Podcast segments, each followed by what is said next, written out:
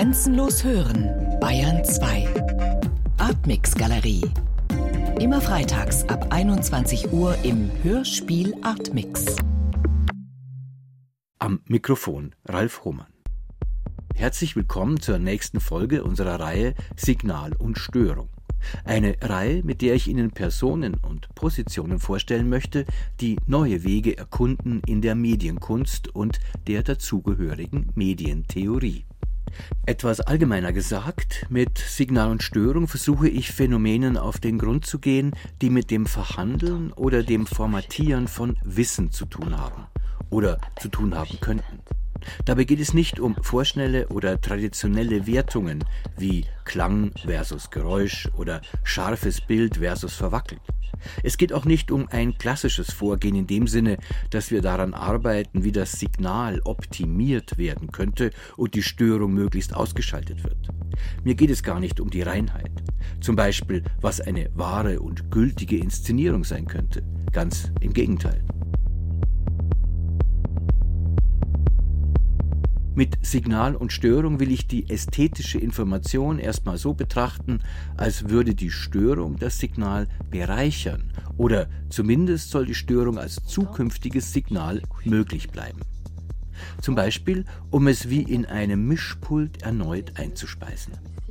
Also strenger Blick auf das Positive, auf die Produktivität der Störung.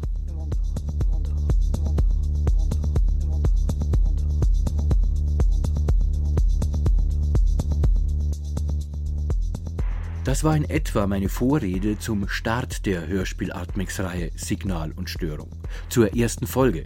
Ein Gespräch, das ich mit Dietmar Dart führte. Auf diesen Podcast hin hat sich Volker Zander bei mir gemeldet. Er hätte in dem Buch Die Guattari-Tapes, erschienen bei Merve, eine sehr interessante Störung gefunden. Volker Zander, in Köln lebender Kurator, Komponist und Musiker, kennen einige von Ihnen vielleicht auch als ehemaligen Bassisten der amerikanischen Band Calexico. Ich konnte ihn überzeugen, für Signal und Störung in die Guattari-Tapes hineinzuhören. Die Guattari-Tapes umfassen Interviews mit Weggefährten des Denkers, die Henning Schmidtgen geführt hat. Henning Schmidtgen ist Professor für mediale Welten an der Bauhaus-Universität Weimar, einem der interessantesten Orte für Medientheorie in Deutschland.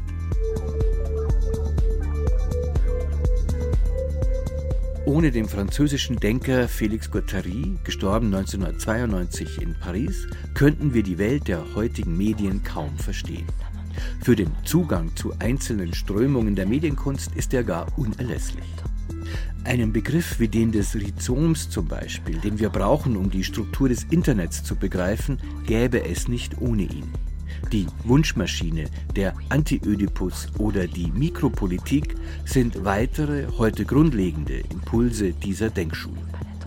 Felix Guattari steht dabei oft im Schatten von Gilles Deleuze.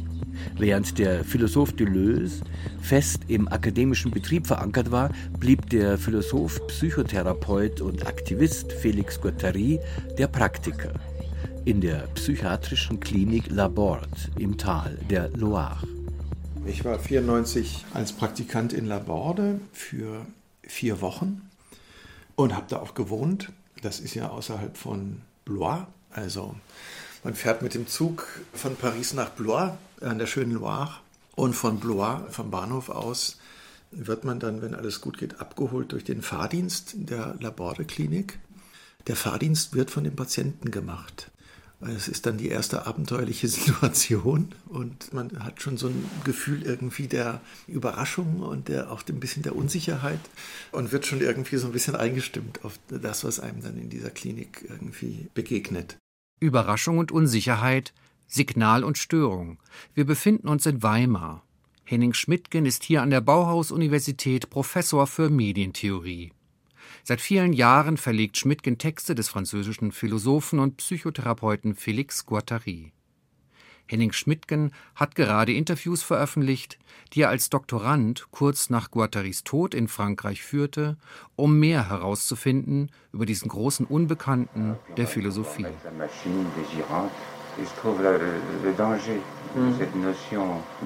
So klingen diese Audiokassetten. Henning Schmidtgen ist hier im Gespräch mit Jean Horry, dem Gründer und Leiter der Klinik La Borde, eine psychiatrische Klinik südlich von Paris, über Jahrzehnte die Wirkungsstätte von Félix Guattari.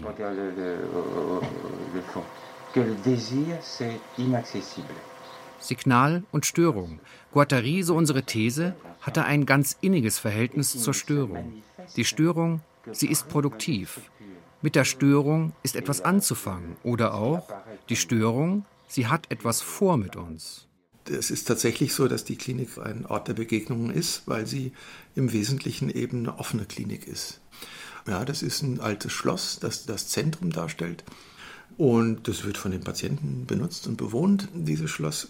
Aber es gibt da drumherum eben eine ganze Reihe von anderen Gebäuden, auch einen kleinen Bauernhof, Werkstätten, ein Theater, Bibliothek und so weiter und so fort. Alles Dinge, die eben von den Patienten benutzt werden können. Und das eben ja eine sehr lebhafte Geschichte, wo ständig auch Dinge passieren, die eben überraschend sind oder ungewohnt. Und darauf muss man sich dann eben auch ein Stück einlassen. Überraschung ist auch nur ein anderer Begriff für eine Störung.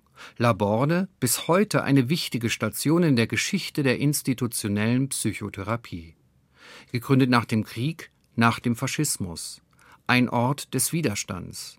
Ein Ort für die Ausschaltung der Gleichschaltung. Ein Ort, der daher offen sein sollte für Überraschung. Klar, es muss diesen Raum geben für das Unerwartete, für das Überraschende, für das vielleicht auf den ersten Anhieb auch Störende. Äh, und diese Angebote werden eben gemacht, um möglichst viele Gelegenheiten zu schaffen, damit diese Produktion von Subjektivität in Gang kommen kann. An unterschiedlichsten Ecken und Enden und eben vielleicht auch an den Ecken und Enden, wo man es eben nicht erwartet und wo man zunächst mal vielleicht denkt, hoppla, was macht der denn jetzt? Was ist das denn hier für ein Generve oder so? Ja, also eine Störung sozusagen. Aber dann vielleicht im zweiten Durchgang auch deutlich wird, das ist gar keine Störung, sondern eigentlich hat da jemand seinen Raum einfach nur in Anspruch genommen, um eine bestimmte Subjektivitätsäußerung von sich zu geben. Da, wo eine Störung ist, ist also eine Subjektivität am Werk. Die Klinik Laborde war seit ihrer Gründung 1953 bekannt für ihr Rotationsprinzip unter den Mitarbeitern und für ihre offenen Aktivitäten und Angebote, Workshops, Werkstätten und Clubs. Das ist, glaube ich, ein ganz wichtiges Element gewesen, verkrustete Strukturen, verhärtete Verhältnisse zu versuchen aufzubrechen, damit tatsächlich jeder Einzelne irgendwie die Chance hat, sowas wie eine Subjektivität auch zu konstruieren oder die wiederzugewinnen. Ja. Die Subjektivität ist nie etwas, was uns einfach hier in den Schoß fällt, sondern eigentlich ist das etwas, was wir tagtäglich herstellen müssen. Das ist nicht einfach uns gegeben, sondern es ist tatsächlich etwas, das gemacht ist und dass wir eigentlich in einem ständigen Kampf, in einer ständigen Art der Produktivität irgendwie auch generieren müssen. Nicht nur für die Psychotherapie, sondern auch für die Philosophie war Laborde ein elementar wichtiger Ort. Felix Guattari, der zusammen mit Gilles Deleuze den Anti-Ödipus und Tausend Plateaus verfasste, wirkte hier ab den 1950er Jahren. Felix Guattari und sein Erfindungsreichtum für schillernde Begriffe wie Rhizom, Ritonell und Wunschmaschine. Vieles deutet darauf hin, dass Laborde der Entstehungsort dieser Begriffe war. War Guattari vielleicht selbst ein störendes Signal in der Welt der akademischen Philosophie? Guattari ist nie Teil eines solchen Milieus gewesen. Der ist nicht akademischer Philosoph gewesen, der hat ein bisschen Philosophie mal studiert, aber hat nie irgendeinen Abschluss gemacht und ist im Wesentlichen wirklich Praktiker geblieben. Und seine besondere Rolle ist eigentlich die gewesen zwischen diesem Bereich der institutionellen Psychotherapie und der Philosophie zu vermitteln. Er ist wirklich eine Mittlerfigur, ein Botschafter gewesen, ein Relais, das zwischen diesen beiden Bereichen gestanden hat. Und ich glaube, dass wir ihn so wenig kennen bis heute, hat was mit dieser Funktion als Mittler zu tun. Ja. Deleuze konnte als Philosoph gefeiert werden und anerkannt werden von anderen Philosophen vor allen Dingen. Guattari hat kein ähnliches Publikum gehabt und ist auch deswegen eigentlich bis heute im Schatten von Deleuze geblieben. La notion de machine qu'on trouve donc chez Guattari et qui m'intéresse euh, tout d'abord, Henning Schmidtgen, 1994 ist er 27 Jahre alt, hat in Berlin Psychologie studiert und wendet sich in der Recherche seiner Doktorarbeit ganz der Frage nach Guattarys Begriff der Wunschmaschine zu. Genau, das ist irgendwie so ein unmittelbarer Anlass gewesen, auch einen Teil dieser Leute zu treffen und die irgendwie zu befragen, was hat es denn eigentlich mit diesem Begriff der Wunschmaschine auf sich? Im Französischen heißt das Machine désirante. Und die Antworten, die ich auf diese Frage bekommen habe, haben eigentlich ein ganzes Panorama irgendwie entfaltet einer psychologischen Theorie oder einer Theorie des Unbewussten, wie man vielleicht auch sagen kann, die eben wegkommen möchte von traditionellen Vorstellungen der Psychoanalyse, dass sich unsere psychischen Konflikte, unsere Komplexe, dass sich das alles eigentlich in so einer Welt des Theaters abspielt. Ja? Also mit Freud kann man ja eigentlich sagen, durchläuft jedes Subjekt in dieser Konstellation Vater, Mutter und ich eine antike Tragödie, eben die Oedipus-Tragödie, spielt also eigentlich ein Stück nach, das uralt ist. Und von dieser Vorstellung wollten Deleuze und Guattari eben abrücken und haben den Akzent auf die Tatsache gelenkt, dass wir eben nicht mehr in solchen antiken Theaterwelten eigentlich leben, sondern in durchtechnisierten Umwelten uns bewegen. Sodass sich die ganze Theorie des Unbewussten plötzlich ganz anders darstellt, nämlich nicht mehr eine Theorie ist, die also jetzt in dieser Theaterwelt angesiedelt ist, sondern plötzlich sich mit der Fabrikwelt, äh, mit der Welt der Industrialisierung vertraut macht. Ja. Und dieser Begriff der Wunschmaschine, der tritt letztendlich an die Stelle dieses Begriffs des Komplexes oder der Formation des Unbewussten und ist ein Schlüssel dafür, eigentlich unsere Subjektivität im technischen Zeitalter zu entziffern. Guattarys moderne Wunschmaschine ersetzt also Freuds antiken Ödipus-Komplex. Der Mensch der Moderne ist umgeben von Fabriken und Maschinen und somit formiert sich sein Unterbewusstsein ebenfalls wie eine Maschine, so Felix Guattari. Mensch und Maschine.